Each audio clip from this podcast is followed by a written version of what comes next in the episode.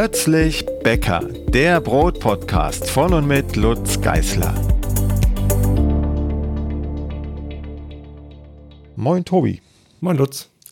Wir haben heute mal wieder eine Episode mit Frage-Antwort-Spielchen. Es treffen ja unheimlich viele E-Mails bei mir ein, mehr als ich mittlerweile beantworten kann. Und deshalb nehmen wir ein paar generelle Fragen und auch ein paar spannende Fragen in die Podcast-Episoden. Und äh, du hast die Fragen, ich versuche zu antworten. Wunderbar. Und dann gibt es in, deiner, in deinem Auto-Reply immer die passende, passende Episode dazu. Nee, aber also wir können natürlich als, ähm, wir können ja vielleicht ein, ein, eine Kategorie anlegen, ein Feed, wo dann nur diese Frequently Asked Question Folgen drin sind. Ja. Dann können sich die Leute ihre Episode selbst raussuchen. Genau, ich habe hier äh, fünf Fragen von dir und die wollen wir mal durchgehen. Die erste ist von Markus und sie lautet so: ähm, es geht um das Klein-Waltersdorfer, um, um das Brot Klein-Waltersdorfer Buttermilchkruste.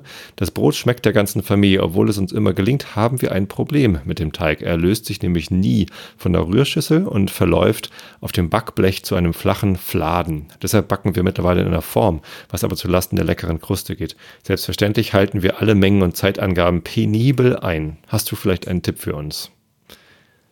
Ja, äh, bestimmt. Also das Kleinweitersdorfer Buttermilchbrot oder die Kruste, das hatte ich vor Jahren, das glaube ich noch eher aus meiner Anfängerzeit vor Jahren mal entwickelt. Ähm, das ist ein ganz tolles Brot, finde ich auch immer noch. Ähm, und äh, es liegt nicht am Rezept, wenn der Teig breit läuft, das muss ich schon dazu sagen. Ähm, es liegt immer an der Teigreife. Also es gibt ganz viele Hobbybäcker, die das Problem haben am Anfang oder auch zwischendurch mal, wenn sie vergessen haben, wie der Teig reift.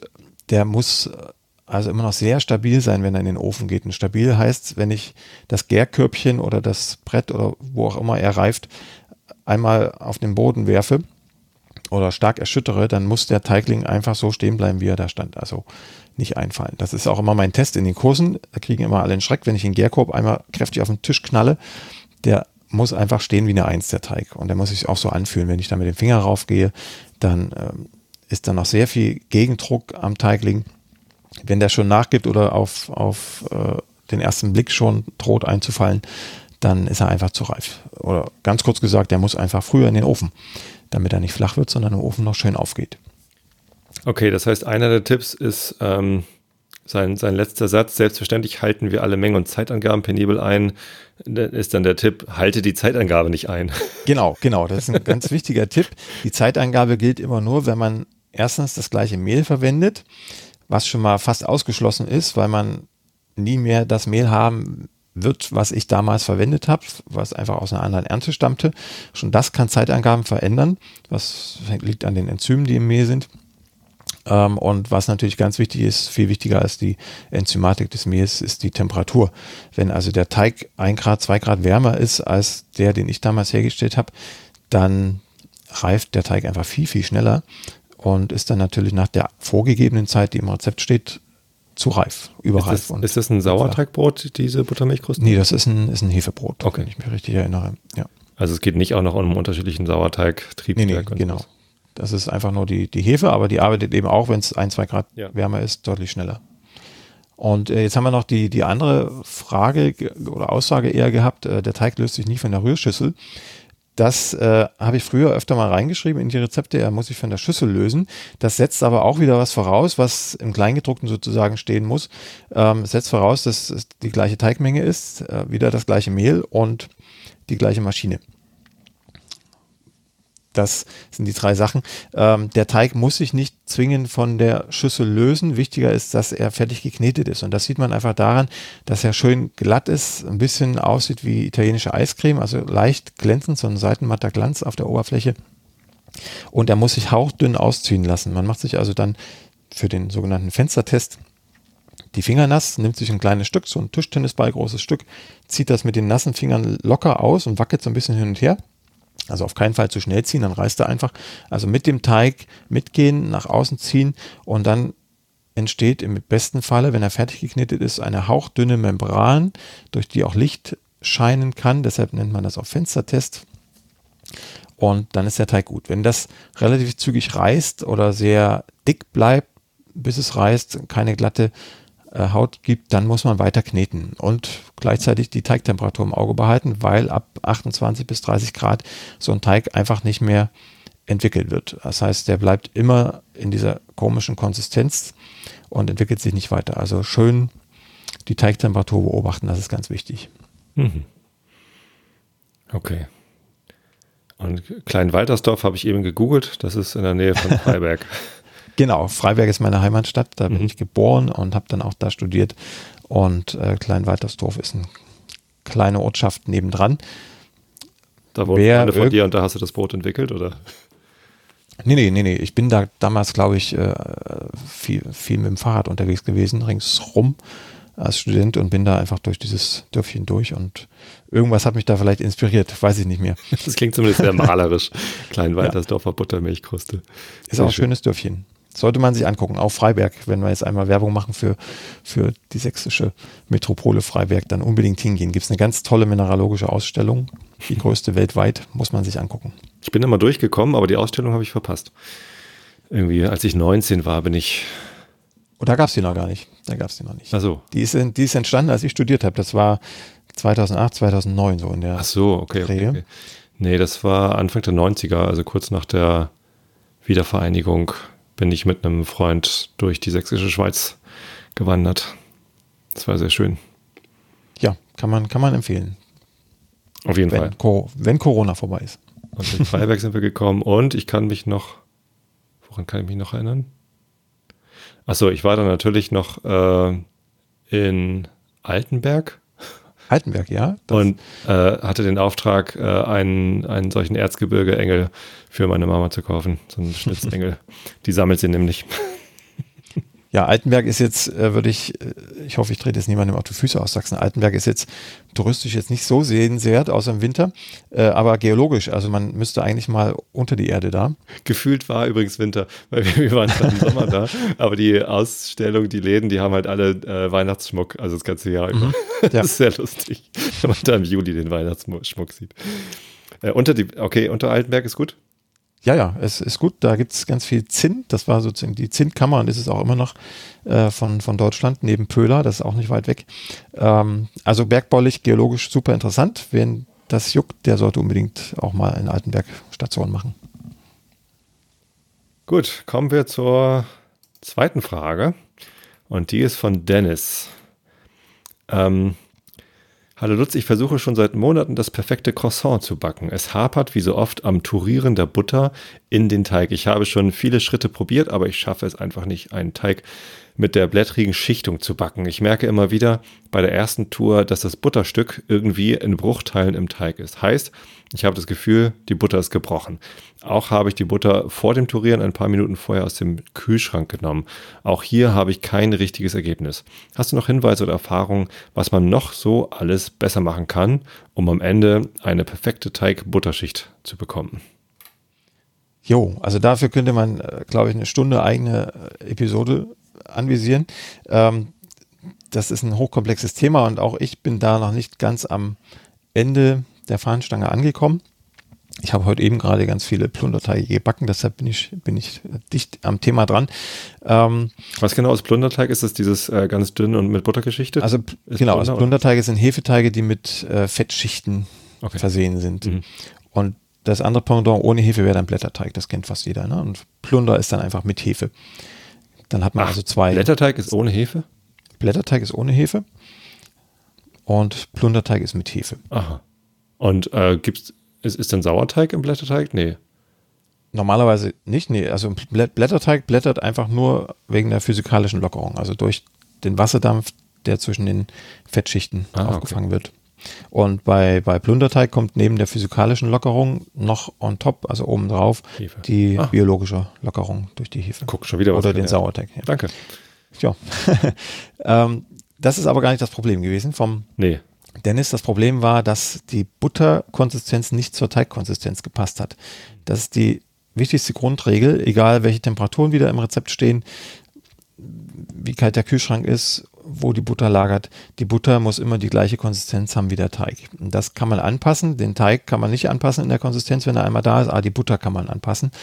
Wenn jetzt äh, Dennis also merkt, äh, er holt die Butter aus dem Kühlschrank oder die Butterplatte. Die hat man sich am Abend vorher schon zurecht gemacht zwischen Backpapier. Äh, holt die Butterplatte raus und er merkt, die ist knochenhart und fasst den Teig an und der ist so mittelfest. Hm. Dann passt das nicht zusammen. Ne? Wenn er da die Butterplatte reinlegt in den Teig, das alles ausrollt, mehrfach, dann bricht die Butterplatte auseinander. Das hat er auch beschrieben. Und dann gibt es ein ganz tolles Muster zwischen den Teigschichten, aber am Ende blättert Nicht das halt gewünschte Ergebnis. Nee. Okay. Für Franzbrötchen ist das noch in Ordnung. Da, da kommt es nicht ganz so sehr auf diese, diese perfekte Schichtung an, aber für Croissant muss es passen. Und deshalb gehe ich dann mit dem Rollholz, mit dem Nudelholz äh, so oft über diese kalte Butterplatte auf dem Tisch, bis sie plastisch wird. Das dauert ein bisschen, man kann auch drauf rumklopfen auf der Platte, dann geht es schneller. Aber so lange drüber gehen und bearbeiten diese Platte, bis sie plastisch ist und die gleiche Konsistenz hat wie der Teig. Aber dabei wird sie größer und flacher. Nee, die, die ist einge, eingespannt zwischen Backpapier. Also man faltet sich da eigentlich am Abend vorher zwei Backpapierblätter auf das Butterplattenmaß, was man haben möchte. Ah, okay und legt die Butter rein, faltet alles um, dass die Butter nicht mehr raus kann und dann wird die ausgerollt zwischen diesen zwei umgefalteten Backpapierblättern und dann hat man, hat man ein festes Korsett für die Butter und kann darauf so lange rumrollen, wie man möchte, bis halt dann am nächsten Tag die Konsistenz dann passt. So, und das kommt dann in den Teig. Das ist im Rezept ja immer beschrieben, wie das funktioniert. Äh, man rollt ihn aus und dann ist jetzt auch wichtig, der Teig ist in aller Regel kalt in meinen Rezepten, der steht eine Nacht im Kühlschrank. Ähm, 5 Grad kalter Teig und die Butter hat sich dann vielleicht auf 12, 14 Grad erwärmt durch das Hin- und Herrollen. Ähm, 5 Grad kalter Teig und relativ warme Butter zusammen und viel Geduld beim Ausrollen sorgt dafür, dass der Teig die Butter wieder kalt macht und die dann doch bricht. Das heißt, bei der ersten Tour, bei dem ersten Ausrollen von Butter und Teig, äh, sollte man schnell arbeiten. Möglichst schnell ausrollen, mit wenigen Zügen mit dem Rollholz drüber gehen. Dann faltet man das, je nachdem, was es für ein Rezept ist, wie ein Geschäftsbrief oder anders, und dann geht es in den Kühlschrank zurück. Aber diese erste Tour ist entscheidend. Wenn ich da zu langsam arbeite, dann kühlt mir der Teig sofort die Butterplatte wieder runter und ich habe nichts gewonnen. Das sind so die zwei Knackpunkte, an denen Dennis, glaube ich, gescheitert ist. Das wird aber beim nächsten Mal dann klappen, wenn er die Konsistenz beachtet und schnell ausrollt. Ich habe übrigens, äh, als, als wenn du immer sagst, wie ein Geschäftsbrief, dann denke ich immer an Umschläge, an Briefumschläge.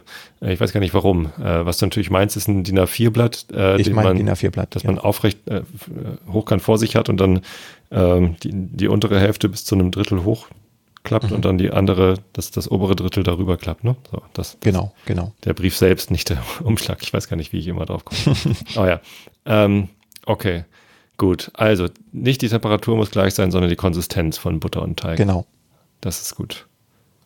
Vielleicht traue ich mich da auch irgendwann mal ran. Habe ich noch nie gemacht. Also eigentlich ist es ganz einfach. Das sieht immer kompliziert aus und hört sich. Ich muss immer man halben kann, Roman ganz einfach. halben Roman schreiben für so ein äh, Plunderteig-Rezept, weil so viele Arbeitsschritte da sind. Aber die wiederholen sich einfach. Mhm. Man muss einfach die zwei drei Sachen beachten am Anfang und dann geht's. Wenn man es einmal gemacht hat, dann macht man es glaube ich immer wieder. Okay, also Schöne Grüße an Dennis aus Nürnberg. Ähm, weiter probieren, du schaffst das. Wir ja. glauben an dich. Kommen wir zur nächsten Frage und zwar von Birgit. Und die möchte eine Brötchensonne backen. Kann ich dafür ein vorhandenes Brötchenrezept verwenden? Welches würdest du empfehlen? Das ist ihre Frage. Ja, empfehlen kann ich im Grunde alle, also nicht nur meine, sondern jedes Brötchenrezept ist dazu geeignet, auch jedes Brotrezept. Das ist auch eine ganz häufige Frage, kann ich Brote zu Brötchen formen und Brötchen zu Broten? Das geht alles. Ähm, das Einzige, was sich verändert, sind die Backzeiten und die Gehzeiten teilweise. Aber Birgit kann jedes Brötchenrezept verwenden und die Brötchen rundschleifen und in irgendwelchen Saaten wälzen zum Beispiel und dann einfach aneinandersetzen. Und dann wird die Gehzeit ein bisschen länger, weil wir jetzt ja ein großes Stück haben, zusammenhängendes Stück, was ähm, je nach Teigtemperatur sich dann halt langsamer oder schneller auf die Raumtemperatur angleicht. Das kann also auch schneller gehen mit der Reifezeit. Das kommt auf die Teigtemperatur an. Aber äh, sagen wir mal so, es ist auf jeden Fall machbar und äh, die Backzeit verlängert sich auf jeden Fall. Das kann ich auf jeden Fall sagen. Mhm. Weil es eine Sonne ist, weil sie quasi. Weil es, weil es ein großes Stück ist, ne? was ja. zusammen backt. Ja, ein also kleines Brötchen kann schneller durchbacken als ein großes.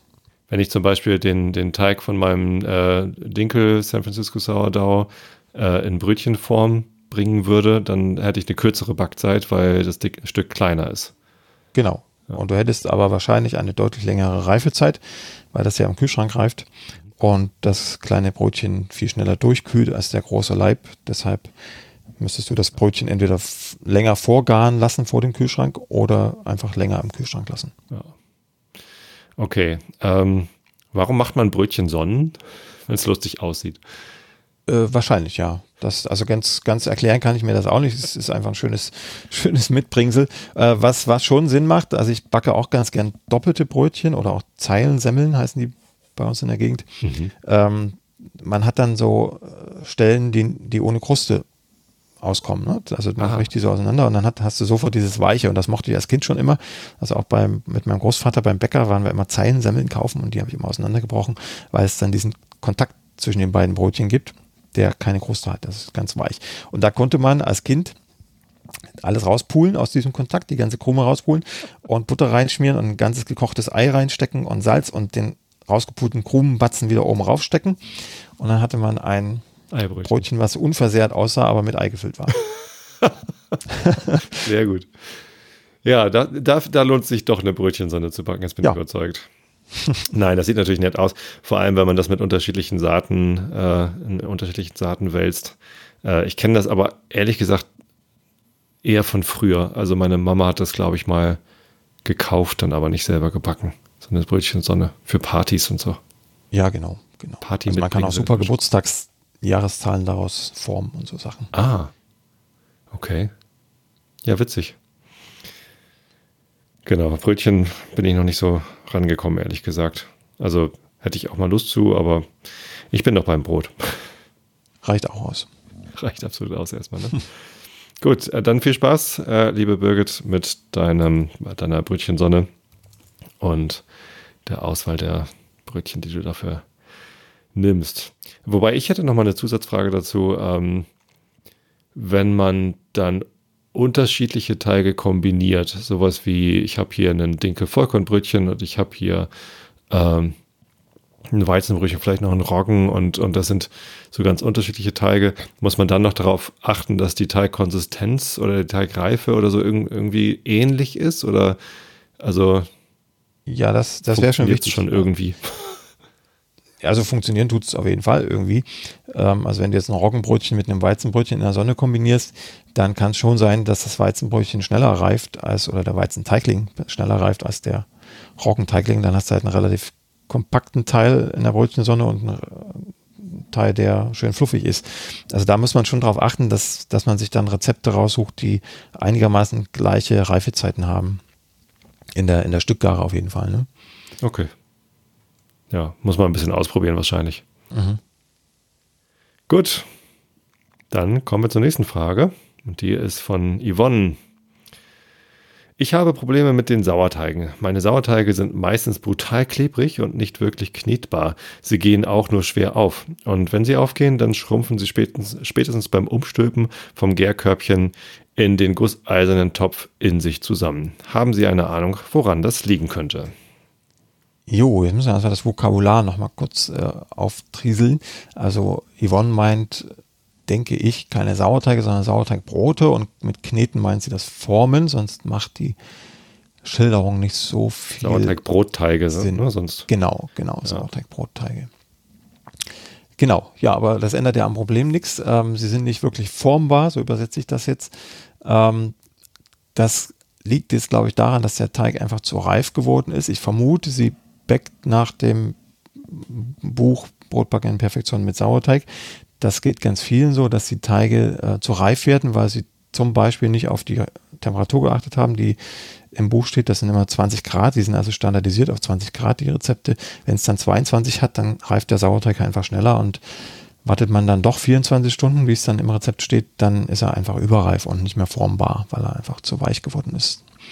Das ist der Knackpunkt. Es gibt auch noch einen kleinen Effekt, wenn der pH-Wert äh, dummerweise oder zufällig äh, so eingestellt wird, unwissenderweise mit dem Sauerteig, äh, dass der, dass der Brotteig bei 4, irgendwas landet, dann werden plötzlich Enzyme aktiv, die den Kleber abbauen, das Gluten abbauen und dadurch kann so ein Weizen-Sauerteig, Brotteig erweichen. Mhm. Das ist mir einmal ganz massiv passiert während eines Kurses in Berlin. Seitdem weiß ich das und weiß auch, dass es das gibt und äh, bin da mittlerweile drum rumgekommen. Das ist meistens ein Problem, wenn der Sauerteig zu sauer geführt ist, also nicht, nicht mild genug ist, dann passiert das. Äh, die meisten haben aber wirklich Probleme einfach mit der Temperatur, die nicht ganz auf dem Radar war, ne, dass die Teige zu weich geworden sind, zu reif. Ja, und der andere Punkt äh, würde ja dann in die gleiche Richtung gehen, wenn der Teigling beim Umstülpen vom Gärkörbchen in den Topf zusammenfällt dann ist es genau das gleiche Problem. Das hatten wir auch bei der Eingangsfrage schon. Dann ist der Teigling auch zu reif gewesen. Ist also auch in der Stückgare im Körbchen zu lang gereift oder zu warm. Eins von beidem.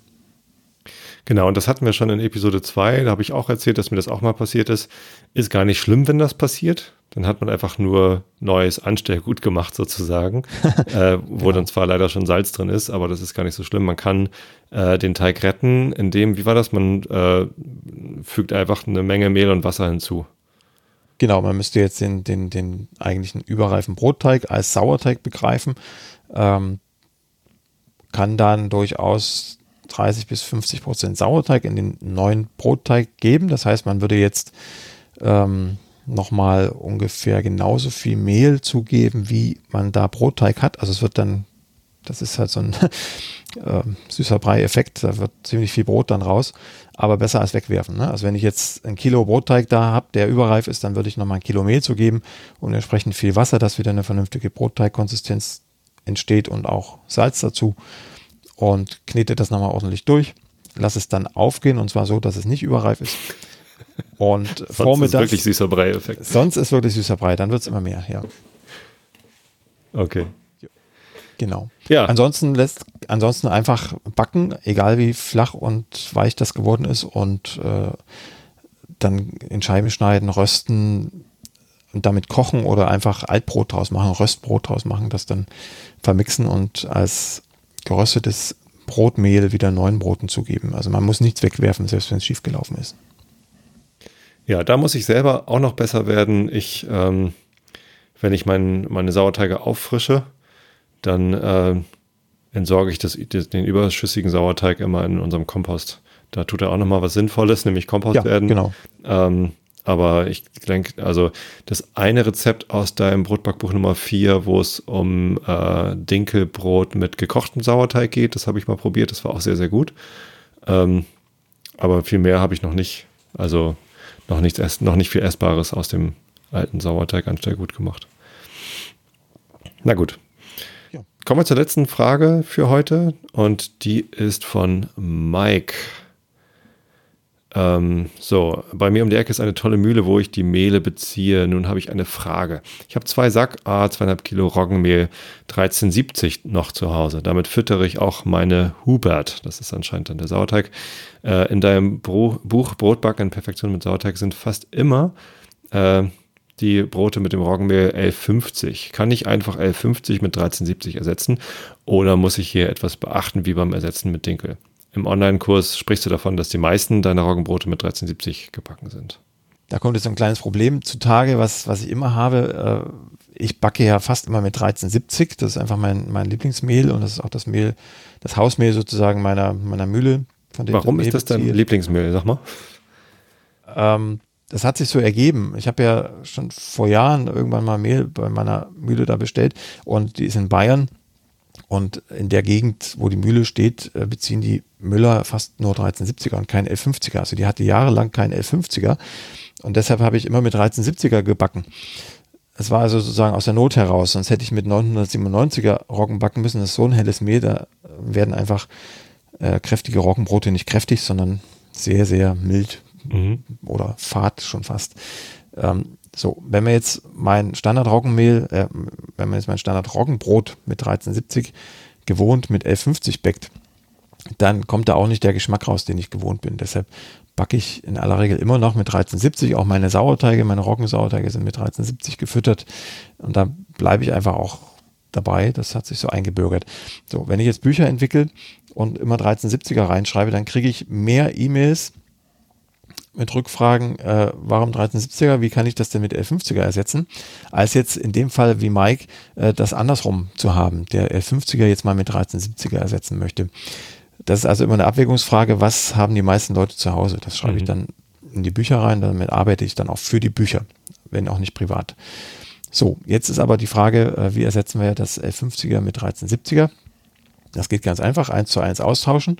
Der Weg vom 1150er zum 1370er ist nicht so weit. Ne? Das sind ja, das muss ich im Kopf rechnen, sind ähm, 220 Gramm genau, Milligramm. 220 Milligramm mehr Asche, Schrägstrich Mineralstoffe. Das wirkt sich jetzt auf den Wasserhaushalt, auf den Wasserbedarf des Teiges nicht so gravierend aus. Also wahrscheinlich muss ein bisschen mehr Wasser in den Teig, aber äh, ich würde jetzt einfach erstmal die Wassermenge gleich lassen und das Brot auch so backen und dann merkt Mike schon, ob das Brot ein bisschen zu fest ist oder der Teig zu fest ist, kommt ein bisschen aus seiner Erfahrung an, die er schon mit Roggenteigen hatte. Ich würde jetzt erstmal gar nichts ändern. Ich habe auch festgestellt, dass es ganz viele unterschiedliche L50er gibt, je nach Mühle. Also ich habe teilweise von der Adlermühle L50er gehabt, dann von meiner Mühle, der Traxmühle, Eiling Mühle hatten wir auch schon in der letzten, mhm. einer der letzten Episoden dabei. Ähm, die Müller haben immer eine gewisse Spielmöglichkeit innerhalb der Grenzwerte für die Typen. Das heißt, es kann einen Müller geben, der die L50er-Type nach unten hin sehr weit ausmalt, also eher Richtung 997er. Dann habe ich ein sehr helles L50er da, was weniger Wasser bindet. Oder ein anderer Müller geht eher Richtung 1200, 1250 in der, äh, in der realen Type. Das ist ja nur ein, ein Normwert, der da auf dem Sack steht. Ähm, dann habe ich plötzlich ein dunkleres Mehl, was viel mehr Wasser bindet und trotzdem ist die gleiche Type aufgedruckt. Das ist rechtlich möglich. Also da gibt es so, so ein Intervall, in, innerhalb dessen sich der Müller bewegen muss. Und trotzdem steht die gleiche Type drauf. Und deshalb äh, kann man so pauschal auch nicht sagen, es muss 1370er mit mehr Wasser sein oder 1150er mit weniger Wasser. Das muss man einfach ausprobieren. Das schwankt so sehr innerhalb der Typen selbst schon, dass man da jetzt keine generelle Empfehlung geben kann. Ja, also ich finde die Frage tatsächlich auch sehr interessant, weil ähm, eine der Herausforderungen, vor denen ich stand, als ich angefangen habe mit äh, Sauerteigbrot backen, was jetzt irgendwie ein knappes Jahr her ist, war auch, dass ich keine Lust hatte, so viele verschiedene Mehle zu Hause zu haben. Ne? Und deswegen, mhm. ich habe dann auch angefangen mit dem Buch Brotbacken Perfektion mit Sauerteig. Äh, da kommen nicht so viele unterschiedliche Mehle vor. Ähm, aber dann guckt man doch nochmal in deinen Blog und da findet man einen großen Stapel an Rezepten und dann findet man hier noch Zutaten und da noch. So, und ähm, ich äh, habe so ein bisschen das Bestreben, dass ich nicht allzu viele verschiedene Mehle einlagere, weil die halten sich ja auch nicht unendlich lange. Ja. Ähm, und, und dann guckt man natürlich schon, okay, jetzt habe ich irgendwie mein Standardmehl oder vielleicht zwei Standardmehle irgendwie für mich gefunden, äh, mit denen ich dann regelmäßig backen möchte. Ähm, ich, also ich habe zum Beispiel mal dein Schrotbrot gebacken aus dem Buch, das hat mir sehr, sehr gut gefallen. Ähm, da sind aber zwei verschiedene Sorten Schrot drin, feines und grobes Schrot. Und dann ja, hm, mhm. was mache ich jetzt mit dem Rest von dem feinen Schrot, der jetzt nicht verbacken ist? Muss ich jetzt wieder grobes Schrot kaufen, damit ich das verbacken kann? Ja, irgendwie so. Und, und ähm, da, da fragt man sich dann schon, okay, wie kann ich jetzt die Rezepte, die ich finde, die ich ausprobieren will, mit den Mehlen backen, die ich zu Hause habe? Deswegen finde ich die Frage außerordentlich interessant. Mhm. Also du kannst grundsätzlich, solange du innerhalb einer Getreideart bleibst, also Roggen oder Weizen oder Dinkel, kannst du hin und her tauschen. Also du kannst ja auch von äh, Roggen 1150 auf Vollkorn gehen und kannst dann Vollkorn-Roggenbrot backen. Immer mit dem Gedanken im Hinterkopf, dass du mehr Wasser brauchst, je höher die Typenzahl ist. Mhm. Wie viel mehr Wasser kann dir kein Mensch sagen? Das musst du wirklich selber ausprobieren. Deshalb brauchst du ein gewisses Gefühl für den Teig, was möglich ist. Oder du hast das gleiche Brot schon mal im Original gebacken, also mit einer mit der vorgegebenen Mehltype, weißt, wie die Konsistenz war und kannst dich dann sozusagen mit der anderen Mehltype auf die alte Konsistenz herantasten. Wichtig ist die Teigkonsistenz. Ne? Jedes Gebäck, jedes Brot hat eine eigene Teigkonsistenz und ähm, die muss man einmal erfahren haben, entweder mit leidvollen Versuchen zu Hause oder in einem Kurs oder irgendwo sonst es mal angefasst haben oder zumindest gesehen haben. Und äh, dann hat man das abgespeichert und kann sich immer wieder darauf hinarbeiten. Und wenn man dann einmal so ein Potpourri an Standardbroten gebacken hat, in, in den Getreidebereichen, Weizen, Roggen hauptsächlich, dann hat man auch ein Gefühl für, was bei einem neuen Rezept äh, für eine Teigkonsistenz sinnvoll sein könnte. Hm. Ja, zumal, wie du schon sagst, also die Unterschiede zwischen den einzelnen Mühlen sind ja anscheinend auch ziemlich groß. Ähm, ich habe jetzt bei, bei meiner ähm, Hausmühle sozusagen, bei der äh, Biomühle Eiling, ähm, gelernt, die vermahlen die Keimlinge mit. Und das ist auch etwas, was mhm. bei den äh, Großmühlen, äh, Supermarktmehlen und so eher nicht passiert. Ähm, genau, also normalerweise kommt der, kommt der Keim, ich, also es ist eigentlich der Keim, der Keimling ist dann das, was rauskommt. Das habe ich eben, habe ich auch ganz viele Jahre äh, immer falsch erzählt. Also der, der, der Keim wird eigentlich, äh, der Keim wird abmontiert sozusagen vom Korn, bevor er vermahlen wird, äh, bevor das Korn vermahlen wird und ähm, wird dann in der, in der Biomühle Eiling, so habe ich mir das mal erklären lassen, wieder zugesetzt. Ja? Ähm, weil wohl ähm, das Vermahlen mit Keim selbst, also alles, das Korn mit dem Keim, ähm, technologisch schwierig ist, weil der Keim ja Fette enthält und sich diese Fette irgendwie auf den Weizen ungünstig bemerkbar machen. Ähm, Grundsätzlich finde ich es aber gut, dass der Keim wieder mit reinkommt. Der wird sonst separiert und geht ins Tierfutter oder wird dann irgendwie noch separat verkauft. Aber das ist dann auch nichts, was sich so lange hält, ähm, der Keim. Deshalb ähm, macht es schon Sinn, den entweder gleich sinnvoll mit zu verarbeiten in der Mühle zu anderen Produkten oder eben wieder mit ins Mehl zu geben und dann das Mehl aber mit einer etwas geringeren Haltbarkeit zu kennzeichnen. Ne? Das genau, aber das hat ja sicherlich ja auch wieder Einfluss auf die Verwendung. Also das Mehl verhält sich dann ja bestimmt auch wieder anders, ja. wenn der Keim noch drin ist. Oder? Ja. Genau. Genau, deswegen ist die Antwort auf die Frage einfach machen und gucken, was passiert. genau, genau. Ähm, das ist übrigens ein, ein grundsätzlicher Tipp, ein guter Ratschlag. Einfach immer erstmal ausprobieren. Also man kann ganz viele Fragen stellen und Antworten kriegen, aber wenn man es nicht selber ausprobiert hat, ist das alles zu abstrakt. Ja, einfach die Mehltypen auch mal tauschen. Wenn die Mehltype niedriger wird, erstmal Wasser zurückbehalten, weil dann im Zweifel weniger Wasser in den Teig passt. Aber all das kann man tun, auch ohne Wissen tun und dann fällt man unter Umständen mal ins Wasser oder in den Teig und macht es beim nächsten Mal besser. Ich habe auch schon so viele Fehler gemacht und das ist eigentlich das, die Basis dessen, warum ich jetzt hier so frei raus von der Leber äh, Fragen beantworten kann. Weil ich halt fast alle Fehler schon mal durchlebt habe. Das ist gut, denn ohne Fehler kann man schlecht lernen. Gut, dann haben wir unsere fünf Fragen für heute gehabt. Lutz, vielen Dank ja. für die Antworten. Ich danke dir auch, Tobi, und wir hören uns dann wieder. Bis zum nächsten Mal. Tschüss, tschüss. Jo, tschüss. Die nächste Folge von Plötzlich Bäcker, dem Brot-Podcast, gibt es ganz bestimmt. Wenn du bis dahin meine Arbeit am Blog oder für diesen Podcast unterstützen möchtest, dann klicke dich auf plötzblog.de slash unterstützen. Vielen Dank.